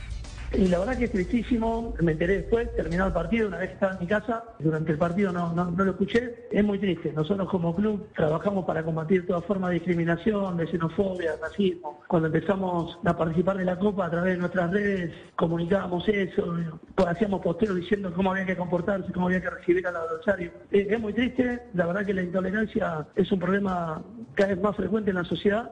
Eso nos lastima. Lo único que, sí aclaro es que si hubiese visto esto ayer, le hubiese pedir disculpas a Rodallega en persona ahí como presidente del club. Lo que sí está muy equivocado Rodallega cuando dice que nosotros fuimos respetados y bien tratados en Colombia. Por eso digo que esto es un problema de, de la sociedad en general, no de Argentina. Nosotros fuimos muy maltratados allá, muy al nivel que estuvimos, eh, eran insultos xenófobos en contra de nuestra delegación. Dos jugadores de, nuestro club recibieron un, juicio abreviado dentro del vestuario, sin ningún tipo de defensa del juicio. Yo dije que era abogado, me dijeron si estaba matriculado en Bogotá, si no, no podía defender a, mis jugadores, no me dejaban pasar. Fuimos muy maltratados, ni siquiera un vaso de agua nos dieron en tres días que estuvimos en Colombia, como nosotros sí recibimos a las delegaciones extranjeras. Pero a eso lo separo de esto que, que pasó ayer acá, que es algo muy triste. Lamentable desde todo punto de vista. Ah, Ahora, eh, profesor Castel, una cosa es xenofobia y otra cosa es racismo, ¿no? Eh, xenofobia es el odio que se le tiene al extranjero y racismo Es ideología que define la superioridad de un grupo étnico frente a los demás y justifica su explotación económica, la segregación social o la destrucción física. Claro, era, era- valía la pena creo que hacer esta referencia. Las dos cosas están muy mal, ¿eh? Totalmente de acuerdo. cualquier, cualquier tipo de... Pero, creo que tiene que ver con el que, lo que hablábamos o sea, ayer también, que es que oh, creemos que en el fútbol, o la gente cree que en el fútbol todo es válido. Ir a la cancha, insultar, insultar al técnico, insultar al futbolista, insultar a los dirigentes, insultar a los periodistas que están trabajando. eh, y Como si con eso se ganara el partido. como si eso se ganara el partido, como si eso Oye. fuera parte del juego, como tal. Ah, eso- eso hace parte. Correcto. Eso no puede ser Con, parte. con el cuento de que es que eh, el fútbol es para los vivos, ¿o no, profesor Castel, que usted le decían eso? Vaya, métale una patada, métale una trompada, Haga goles. eh, haga goles también, pero, pero, Tú- pero, tú decían eso el era como... comportamiento, el comportamiento de- de- del público que asiste a otros deportes es totalmente diferente. Sí, Y exacto. seguramente tendrá algunas explicaciones sociológicas, antropológicas, qué sé yo. Eh, la misma dinámica del juego del fútbol, lo que representa la- las pulsaciones que están más elevadas, por ejemplo, en un partido de béisbol. Un partido de béisbol eh, eh, realmente es una maravilla, es una es una actividad familiar hermosa y la- y lo- la- las dos tribu- las dos hinchas, los dos hinchas de, de cada equipo Sí, no, están hay- al no hay lado. que la barra de, de no. un equipo está, Y la ponemos tal en una tribuna y la otra en otra Y- tribuna. y Pero es que allá cosas se que- roban las bases también. Eso, eso- eh. Y alguna de las cosas que, que uno quisiera como amante de este lindo deporte que es el fútbol eh, es eso, que el, que el comportamiento del público se copiara, emulara a No, otro del público y de los jugadores, porque ahora el tema ya está dentro del terreno de juego, que es lo más preocupante, porque está bien, usted de pronto no puede controlar al público, pero a su compañero, a su colega, ¿sí me entiende? Que más, a- Pero, pero yo más- creo que en el más adelante fútbol, lo en puede el fútbol, encontrar como el fútbol ya compañero. en la parte interior del fútbol, jugadores, entrenadores, gente, yo creo que realmente ahí no hay racismo. Sí, sí, No, justamente el- el- una de las cosas hermosas que tiene el juego del fútbol, las enseñanzas para la vida, es justamente eso, la capacidad que tiene Sí, para aglutinar, reunirnos, todos, los blancos, los negros, los amarillos, los, todos. Sí, pero se dicen cosas, como lo que está denunciando Hugo, profe, eso no lo podemos esconder. Ahora, yo... eh, Pero, pero verdad, Rodallega, Fabio, pero la- perdón, Nelson, eh, Rodallega no está Rodallega está denunciando insultos racistas de parte de colegas, él dice de, De parte del público. Del Ah, no, público, no, sí, en este cosas caso el diferentes. público, sí, sí, correcto. Claro, por eso eh, digo, va- vamos, vamos, a ver, Sí, sí, eh, sí, creo que acá hay que diferenciar porque además que la, la- la gravedad de, de- de los actos racistas me parece que obliga a que seamos eh, cuidadosos. Digo, eh, eh, una cosa es el racismo que no se justifica de ninguna manera y no lo podemos mezclar con tratar de sacar ventaja deportiva en, eh, no sé, decirle a un, a un rival que juega mal o, o- o lo que hizo Mina con Haaland que lo pellizcaba. Digo, una cosa es querer sacar ventaja deportiva, que está mal, pero el racismo es algo totalmente diferente, totalmente sacado de contexto y que no pertenece al deporte. Claramente no pertenece. Pues al hace, hace poco, recuerde muchachos, eh, Fabio, que en Santa Marta se presentó un caso con, eh, con el volante este que estuvo en Nacional e Independiente. Teddy Orozco, Mejía. Teddy Orozco. ¿Con quién? Con Alexander Con Mejía. Alexander Mejía. ¿Recuerda, Fabio? Claro, claro. Lo recuerdo plenamente y hubo, recuerdo que hubo comunicado de prensa por parte del, del, del Unión Unión. Magdalena y también un comunicado de prensa del propio eh, Alexander Mejía. Y no pasó nada eso- aquí. eso que- no pasó nada. No, pasó nada, no hubo sin investigación. Es decir, yo no me di cuenta que hubiese habido una investigación. Ahora, eh, Juanjo, en caso de que se llegue a comprobar que evidentemente la barra tuvo eh, comportamiento racista, aparte de los 100 mil dólares, entiendo que también podrían sancionar la barra, ¿no? O la, o la- o la tribuna mejor, para los partidos de carácter Sí, internacional. la- la- la tribuna, la, la tribuna podría ser sancionada. Lo que pasa es que tampoco fue la barra, ¿no? De- en el lugar desde donde denuncian los jugadores de Santa Fe que les gritaban era eh, en un costado en donde no está la barra, en donde hay hinchas. Es más, esos lugares son de los más caros del terreno de juego, lo cual demuestra que, que eh, tener dinero no significa que- estar, sí, que la estar pasión bien no tiene o no ser racista, ¿no? Claro, que la pasión no tiene eh, diferencias sociales, clases sociales. Desde, desde el lugar donde supuestamente le evitaron cosas a Rodallega, donde Rodallega estaba muy cerca del, del alambrado olímpico, eh, ahí es una, es una zona de plateas, no es una zona de barra. Y, y yo no, no- la verdad es que no sé qué, qué decisión va a tomar la, la Colmebol, pero con lo que pasó esta mañana con Racing, que lo sancionaron un con precedente? 100.000 dólares, estoy casi seguro que, claro, estoy casi seguro que alguna sanción, al menos económica, va a haber. Totalmente de Tiene acuerdo. que haber respeto de las dos partes, tanto de, de- de la, la gente hacia el jugador y así como el, del, del deportista hacia el bello público. ¿no? Muy- ¿Cómo que bello público? Público, hombre. Al Ah, público, perdón, sí, señor. María, haga pasar vergüenzas. A las 3 y 18 hacemos una pausa y ya retornamos con mucha más información aquí, señor. No, no, es que ustedes, ustedes, eh, es que me acaban de decir y lo acabo de escuchar. Qué ¿Ustedes falta de respeto, el Fabio. mensaje- ¿Ustedes escucharon el mensaje que le mandaron a Fabián Biafra? Un, un- un hincha argentino. Lo, lo publicó Fabián Biafra en sus redes sociales. Es impresionante. Se, lo voy a, se lo voy a Dale. poner inmediatamente porque es algo que eh, Fabián Biafra recibió esto a través de su cuenta de Instagram en un DM y eh, Fabián lo acaba de publicar. Gracias, negro, la concha bien de tu madre, gorila, hijo de remil puta, come banana. Ese mollo. Fa- No, Fabio, ¿cómo así? no, no, Repítanos y no, aclaremos no. el tema porque es muy delicado lo que usted acaba de pasar. Claro, lo, lo- lo- está en el Instagram de Fabián Biafra. Lo acabo de poner y lo voy a poner otra vez, se lo repito. Gracias, negro, la concha bien de tu madre, gorila, hijo de remil puta, come banana. ¿Qué, Es terrible. qué decir, no? Es terrible. Exactamente, No hay nada que nos decir. quedamos sin Es palabras, estúpido, ¿no? Juanjo. Es estúpido. Estúpido total. Y a las 3 de la tarde, 24 minutos, hablamos del triunfo de Millonarios que derrotó 3 por 1 Pero a un grande como Peñarol. ¿Cómo le du- durmió bien o no, profe? No, sí, dejen dormir. ¿Pero en dónde durmió? ¿En Nacanúa o en dónde? Pues con lo me tocó cayó. casi, no, es un aguacero, me empezó uno durmiendo a las 2 de la mañana, eso yo. Yo llegué, me tocó ponerme el gorrito así, el gordito. De polo, de De, de están- polo, sí señor, sí. el gordito de polo, para poder, para poder dormir de conciliar de sueño. ¿Cómo lograron la victoria en, en la Laguna del Campín? Pero bueno, no, yo pienso que lo logramos en el primer tiempo. Fue un, fue un, fue un partido bien estructurado y nosotros logramos definir en el primer tiempo lo que iba a hacer. Ahí nos hicieron. Era suficiente los Sí, sí, 45 sí, minutos y ya no más. Profesor Castel, ¿cómo le pareció el desenvolvimiento de Millonarios? ¿Le quedó llena la retina después de lo que vio? Bueno, Sí, lo que alcanzó a ver cuando el terreno era normal. Claro. Eh, hubo fútbol mientras el campo estuvo este, dispuesto para recibir la tocata de millonario, esa sensibilidad que tiene con el balón, se asocian, juegan, y más allá de ciertas ausencias que uno creería que le, iban a debilitar un poco la idea y que va, lo- los reemplazantes estuvieron muy bien, la idea se conserva, quieren la pelota, la acarician, la tocan, es decir, intentan llegar al gol a partir de el buen trato del balón. Eh, realmente los primeros 10 minutos Peñarol quiso sorprender en la altura y presionar. Yo me preguntaba, eh, digo, siempre que veo a estos equipos con ese entusiasmo inicial en Bogotá, digo, bueno, ¿hasta dónde les va a durar? Bueno, le duró 8, 10 minutos. A partir de ahí todo el dominio fue de Millonarios. Luego ya lo otro, además hay un gol, eh, Nelson, el segundo gol de Millonarios, que es la jugada previa es una maravilla colectiva. Fueron 21 toques, que además está registrado en las estadísticas, 21 toques antes de el taquito de, de Juego Céspedes. colectivo. Que es lo que le gusta a Uf. Gamero, la posesión de la pelota, la Pero progresión, pero con el balón y en conjunto. Muy bien, pero muy bien. Toda, toda, toda la jugada, la elaboración, todo, todo. Perlaza participó como cuatro o cinco veces antes de enviar el centro. Eh, lindo, lindo gol. Eh, debe- debió tener un, un desenlace mejor, o sea, un, un remate o el taquito que hizo Cepe que, que entrara. Este, directamente o un remate que entrar al ángulo, era el colofón ideal para, para la jugada magistral, el- realmente de los 21 toques. Entró por un autogol de eh, un gol en contra del, de, de Menose, el, el ex Deportivo. el Cali. Deportivo Cali, correcto. Sí. Eh, Santi, eh, voces y que- los autores de los goles a propósito. Claro, un gamero que salió muy contento. Los goles de Millonarios fueron marcados a los 9 minutos por Jorge Arias, el autogol de Hernán Menos en los 23 y a los 29 Luis Paredes para poner el 3 por 0. El 3 por 1 llegó en el segundo tiempo, obra de Matías Arezo. Alberto Gamero se refirió al partido, lo analizó, dijo que era imposible jugarlo ya en el segundo tiempo después del aguacero y que Peñarol no regaló nada en el campín.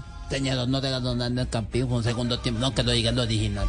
Un partido de dos, de dos facetas. El primer tiempo me parece un partido bien jugado, bien jugado por momentos con muy buena elaboración, con velocidad por los costados y, y muy seguro en la parte defensiva. Creo que nos fuimos un- con un marcador amplio como para, para estar tranquilo en, de pronto en un segundo tiempo. Ya después, cuando comenzó otra vez el partido, los últimos 37, 33 minutos que faltaban, ahí se, yo les decía a ellos, ahí no se podía jugar fútbol. Dos toques, tres toques no se podía hacer. Ahí era el que más concentrado estuviera y el que mejor lanzara el balón directo. Entonces creo que estuvimos muy concentrados en, los, eh, en, la- en el juego aéreo, en las pelotas de costado y por momentos tuvimos también esa velocidad como para poder aumentar el marcador. Hoy Peñarol no vino a regalar nada. Nosotros hicimos un buen partido, por eso ganamos y estamos tranquilos en este, en este grupo con, esperando ya poder estos dos partidos que nos hacen falta para ir, ir cosechando una clasificación que es lo que queremos. Ahora, Juanjo, el gran problema de jugar en un campo así es, primero, antiético y segundo, la lesión de los jugadores, el peligro para los jugadores, para estos deportistas de alto nivel que cuestan millones y millones y que se exponen en un terreno de juego de estos a que, por mal suceder, se lesionen. Impresentable, impresentable desde todo punto de vista porque eh, la Colmebol ya sancionó la localía de los equipos que se presentan en el campín económicamente, pero atención porque el protocolo indica que a la siguiente eh, va a haber una sanción económica más fuerte y después hasta se puede suspender la plaza. Por lo tanto, eh, en esta época en la que además está lloviendo tanto, no solamente el problema es, es que termine el, el terreno negado, sino que ya estaba mal el campo de juego aún sin lluvia. Es preocupante porque Millonarios tiene un plantel como para seguir progresando en la Copa. Eh, Millonarios tiene un equipazo y el campo de juego no está a la altura. Totalmente de acuerdo. Y el gran problema, compañeros, es que mientras siga lloviendo y además para arreglar la cancha del campín hay que parar el campeonato. Entonces, ¿dónde irían a jugar millonarios? El gran problema es que la quieren arreglar en este momento. Lo, lo otro, lo otro. Eh, posición de millonarios. Millonarios es líder del grupo F con 10 puntos, segundo Defensa y Justicia con 9, tercero América de Minas Gerais con 4 y cuarto Peñarol todavía sin sumar unidades. 3.29 minutos. Nos vamos, ¿le parece bien a el Giro de Italia? Así es, y llegó Dainese. Llegó Dainese, finalmente el que remata con Jonathan Milán. Allí se abrazan el hombre del DCM. Lo propio hace Jonathan Milán. Allí prácticamente una llegada de infarto de Foto Phoenix. El hombre del DCM, Alberto Dainese, se impuso allí en el embalaje sobre Michael Don Ricardo, simplemente para darle moral, aquí en la capital, en Colombia, también está lloviendo y también está haciendo frío. Por favor, el reporte del Giro de Italia y de los colombianos. Pero bien dicho, ese es un buen consuelo, Nelson. Buenas tardes para todos en Colombia. Ya son las 3.30. Aquí tenemos las 10 de la noche, 30 minutos. Y hoy ha sido un día loco, no solo por el embalaje, sino por el clima. Primero mucho calor en salida, luego una lluvia, uf, una tormenta que nos acompañó en buena parte del recorrido. Y terminamos de nuevo en medio del sol. Lamentablemente salió el sol, pero no brilló para Fernando Gaviria el colombiano. Eh, era una jornada la de hoy especial para los embaladores e ideal para el perfil del el corredor del Movistar Team. Lo que pasa, Jota, es que está muy solo y quedó completamente enjaulado fuera de la posibilidad de ponerse adelante en el bloque de embaladores y se acabó el sueño. Por lo menos hoy le quedará una opción en Roma cerrando el último día de Giro. ¿ah? Tiene que superar las dos etapas de alta montaña, Fernando Gaviria, como los demás sprinters. Pero lo particular, Richie, es que hemos tenido seis llegadas al sprint y en las seis ha ganado un sprinter diferente. Milán ganó la segunda, Matthews ganó la tercera, Groves ganó la quinta, Pedersen ganó la sexta, Ackerman ganó la once y hoy gana Dainese. Ninguno ha podido repetir. Es cierto, es cierto. Y eh, aparte de el no poder conseguir el triunfo por parte de Gaviria, eh, Einer Rubio, cuando llegó a la zona de buses, eh, habló, habló sobre esa frustración, comillas, que tiene el equipo de no haber todavía encontrado una victoria en los sprinters o para los sprinters con sello colombiano en este giro. Etapa por fin llana, ¿eh? Aquí en el Giro, siempre subida, siempre desnivel. Hoy un poco menos, eh, también nos llovió, pero bueno, al final buen clima que para la llegada que había era demasiado nerviosa, demasiado riesgosa. Eh, el equipo lo intentó con, con toda la fuerza. eh, Fernando pues quería probar y yo creo que trabajaron muy bien. Eh, por mi parte era salvar el día y bueno, si no se dio, pues eh, todavía le queda una oportunidad. Es cierto, eh, hablamos de Roma con esa posibilidad. Falta Ah, de grosería, hermano. ¿Qué, qué vaina tan aburrida, hermano. Ninguno dice huevón ni más. No, hermano. Ay, No, No, hace mucha Rigo, falta, ¿sí pero- no, hermano. ¿Qué, qué huevón? sí. Que no, que, que metí todo, que metemos el culín. Estamos haciendo una campaña chimba, para evitar precisamente las groserías en los Hermano, medios. Hace Rigo. mucha falta, hermano. El parlache, hermano. Cálmese, cálmese. el parlache tranquilo, Rigo, ya lo vimos pedaleando de nuevo en las montañas europeas, ya preparando el tour, pero esa es otra historia, porque para hablar de Iner y lo que fue una etapa, eh, hoy decía Santiago Buitrago, ojo que una jornada como la de hoy, que parece de transición, puede resultar ser muy peligrosa. Pues bien, Iner eh, así lo leyó, fue una etapa de mucho cuidado. Claro que sí, era demasiado peligroso, además eh, estrecho, así que bueno, había que tener mucho cuidado eh, de las caídas sobre todo, porque una caída es, eh, sería fatal. y por fortuna no hubo. y sería fatal porque esos golpes de hoy, que no se dieron, se hubieran marcado J para una jornada de mañana que va a ser realmente electrizante en la montaña. Claro, ya todos los, caminos conducen a Roma, pero hay que pasar la montaña para llegar a Roma y es la montaña de las Dolomitas. Mañana saliendo hay un premio de primera categoría en el kilómetro 40, luego en el camino hay otros cuatro premios de montaña, los últimos dos son de segunda categoría, están encadenados y van a ser un escenario para ataques, para movimiento de la general y, ¿por qué no?, para soñar con una victoria o de Einer y Huitrago que andan bien en el ascenso. Mande la voz. Bueno, es cierto. ¿Lo están aplaudiendo, Jota? Pues qué bueno No, es que estoy en un evento, estoy, estoy en un Ah, evento por eso. académico y me tocó salir del artículo. Ojalá me Muy bien, estuvieran aplaudiendo a mí. Muy bien. Ay, hombre. Lo que viene mañana bajo el concepto de Einer Rubio, el escalador colombiano. Sí, mañana de nuevo eh, tenemos una etapa favorable para mí. Personalmente estoy bien, físicamente bien, así que bueno, veremos a ver eh, qué podemos hacer.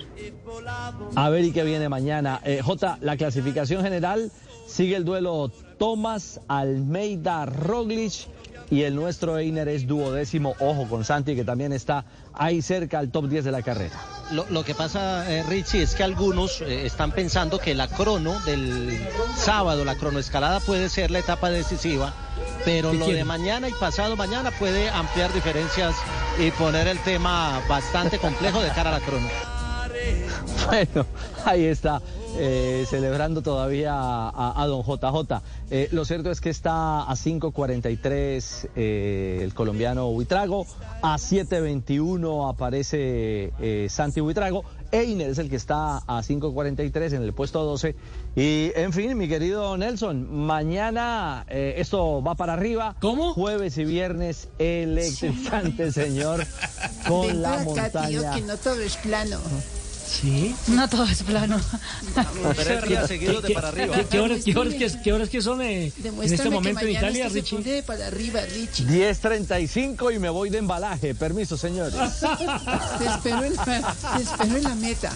En la cima copy, en la cima copy. Chao. Ay, Dios mío. Ay, Chao, Dios Richie. mío. es Chao, mejor que corte rápido chao, porque aquí le tenían preparada una encerrona a Richie que cubre en este momento el Giro de Italia. Qué frío, ¿verdad? que está haciendo en Europa? No, terrible, sí. Ricardo, eh, siempre que y hablamos antes de que vaya al aire, por ejemplo, estaba muerto del frío. Pobre Ricardo. Totalmente. Ha sido un giro di- distinto, diferente.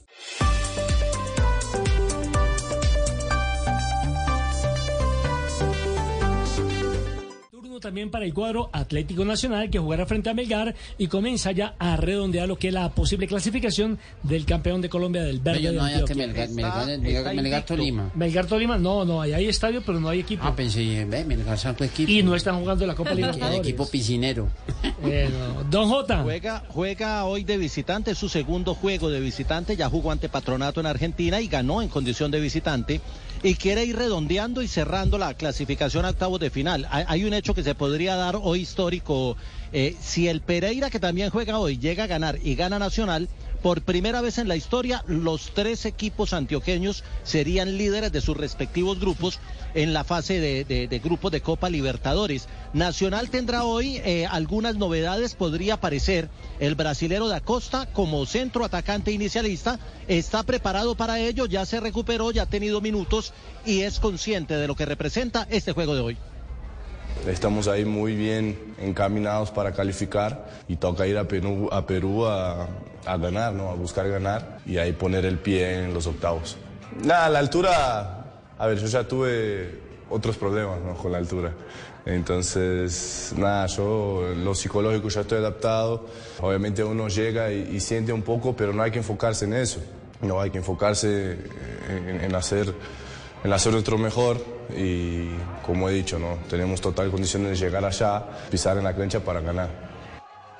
Hay una duda en Nacional y es si aparece con eh, varios defensas centrales, con tres, con Mosquera, Zapata y Castro de Benís, eh, con Candelo por un lado y Danovis por el otro, porque tiene un problema por el lateral derecho y es que Román está lesionado y Ocampo, que es el suplente, está con la selección juvenil. Pero con esa duda deben ir eh, Nelson eh, Palacio y, y Sebastián Gómez en mitad de terreno, debe aparecer De Osa con Dorlan y ahí hay una duda de quién va como extremo. Podría aparecer Harlan y tirar a Dorlan por un lado y estaría Da Costa como centro atacante. Es prácticamente el juego que pone a Nacional a tiro de Y clasificación. lo más importante es que tiene muchas variantes, ¿no? Mucha facilidad para armar la nómina y no estar dependiendo exclusivamente de uno o dos jugadores, ¿no, Jota? Esa es la ventaja que tiene Nacional. Sin embargo, mire lo del lateral. No está Román y no está Ocampo y digamos que Candelo ha jugado en esa posición, pero no es un lateral de oficio. Sí, es cierto, pero conoce la posición, lo que hablábamos antes con Javier, de que hay jugadores que pueden cumplir dos o tres funciones, lo que llamamos polifuncionales, y eso le facilita por lo menos la vida al director técnico, si no sea su especialidad en esa posición. Pero atención que hoy juega también el campeón, el actual campeón del fútbol colombiano. Y que el ya está eliminado, Pereira. además, ¿no? Sí, pero hasta que no haya nuevo campeón, sigue siendo el campeón. Claro, juega el Deportivo Pereira eh, Nelson por la cuarta fecha del Grupo F en Copa Libertadores de América. Estará enfrentando a Boca Juniors, que llegó en la madrugada del martes. Hay muy buena acogida, Aquí estamos, eh. Ay, pero no lo vimos por acá. Aquí estoy. ¿Sí? Estoy Ah, Jinko. Estará, tiempo lagar- para poder entrenar. estará lagarteándose una entrada, me imagino. Raro, raro. Bueno, él, él siempre lagartea todo. Ah, mire, Juanjo ya es testigo. Hay una fiesta en Pereira con el duelo de esta noche, casa llena, en el estadio Hernán Ramírez Villegas, para que lo que ser. será este, este juego ante Boca. Recordemos que en el grupo F Boca tiene siete puntos, Colo Colo tiene cinco, Deportivo Pereira tiene cuatro y Monagas tiene dos. Si llega a ganar el Deportivo Pereira, se puede poner como primero del grupo. Estoy cerca de Buenaventura, ¿eh? Como primero del grupo. De- de- debería quedarse así no, Juanjo. Pereira, cojo por Buga, güey, voy, yo Quédate voy, por allá, quédate por allá, Ruperto. De pronto Allá me voy a quedar unos días en Colombia. Allá, De allá. pronto. Me voy a quedar por acá. Perea, el central, es la quédate, gran baja que tiene el equipo de Alejandro Restrepo. De resto, toda la nómina está completa para enfrentar al equipo de, de Almirón, que lograron trabajar el día anterior, que están concentrados. Y bueno, por ser Boca, pues tiene mucha afluencia en la zona de concentración. Ha llegado mucha gente en la Querendona, Morena y Transadora. No a ver al Deportivo Pereira o acompañar al Deportivo Pereira, por el contrario, a acompañar Pero a yo Boca no he Juniors. visto a Piedad ¿no? Córdoba, no la he visto por ningún lado. Boca ¿no? mueve masas. Bueno, tiene A invitados. Porque el- tenemos invitado ya de la selección Colombia en pocos minutos arrancará la transmisión del partido entre Colombia y la selección de Japón. Sí, señor. En segundos vamos a estar con la transmisión. Y Cambio de entonces frente. que a mí no me van a dejar chicotachite así a Ay, última hora. A última hora. ¿Usted qué dice? ¿Usted qué dice? ¿Me da la oportunidad o no? Sí, porque nos vamos a meter en el partido de Ay, Colombia-Japón. ¿Listo, Marina, tengo un chiste inventado por mí mismo. Pero será un chiste bueno que nos mantenga la audiencia. Sí. ¿Listo? De mí para mí. Pa, pa, para. Señoras y señores, Este le va a gustar, Marina. en el único show deportivo de la radio, Marina, ayúdame a cantar. Marina, mírame de frente. Eso. aquí está el show de Jerry. Hola, amigos. Hola, amigos. Bienvenidos a la hora machista. parece un Imagínense que iba- manicomio. este me lo inventé yo. Iba- iba- Chistes. ustedes saben quién es Nacho Vidal, ¿cierto? Eh, sí, el amigo Juanjo. El amigo, es amigo Sí, de sí. Un actor porno muy, muy famoso. ¿Quién? Nacho Vidal. ¿Quién es él? Nacho Vidal, un actor porno muy famoso. Ah, ok. ¿Y qué pasó? 25, Lo- lo va a centí- buscar en- 25 centímetros dicen la mala lengua. ¿Calza 25? Sí, señor. Esa vaina. ¿Y qué dicen las buenas lenguas? Exactamente. Y después aquí iba Nacho Vidal, Marinita, Como desnudo. Lukaku. Sí. Estaba ¿Dónde? en la playa. Ok. Y se encontró, Es importante. se encontró una lámpara de Aladino. La frotó. ¿Sí? Y salió el genio y se quedó mirando y dijo, no, yo a usted solo le concedo dos deseos.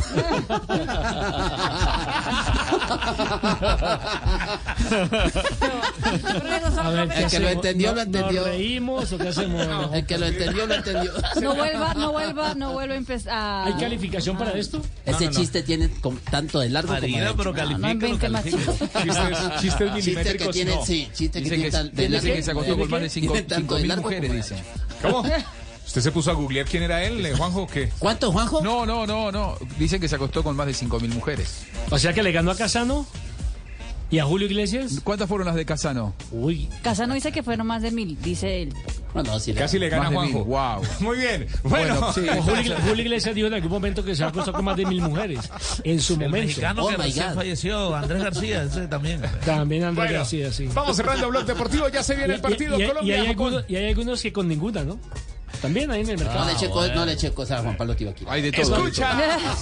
Blue Radio, BlueRadio.com. Nada une más a la familia que los deliciosos huevos de Eggland's Best. Nos encanta su sabor, siempre delicioso y fresco de granja. Además de la mejor nutrición, como 6 veces más vitamina D, 10 veces más vitamina E y 25% menos de grasa saturada que los huevos regulares. Con Eggland's Best puedes estar segura de que estás obteniendo lo mejor. Eggland's Best. Mejor sabor, mejor nutrición. Mejores huevos. Visita egglandsbest.com para más información.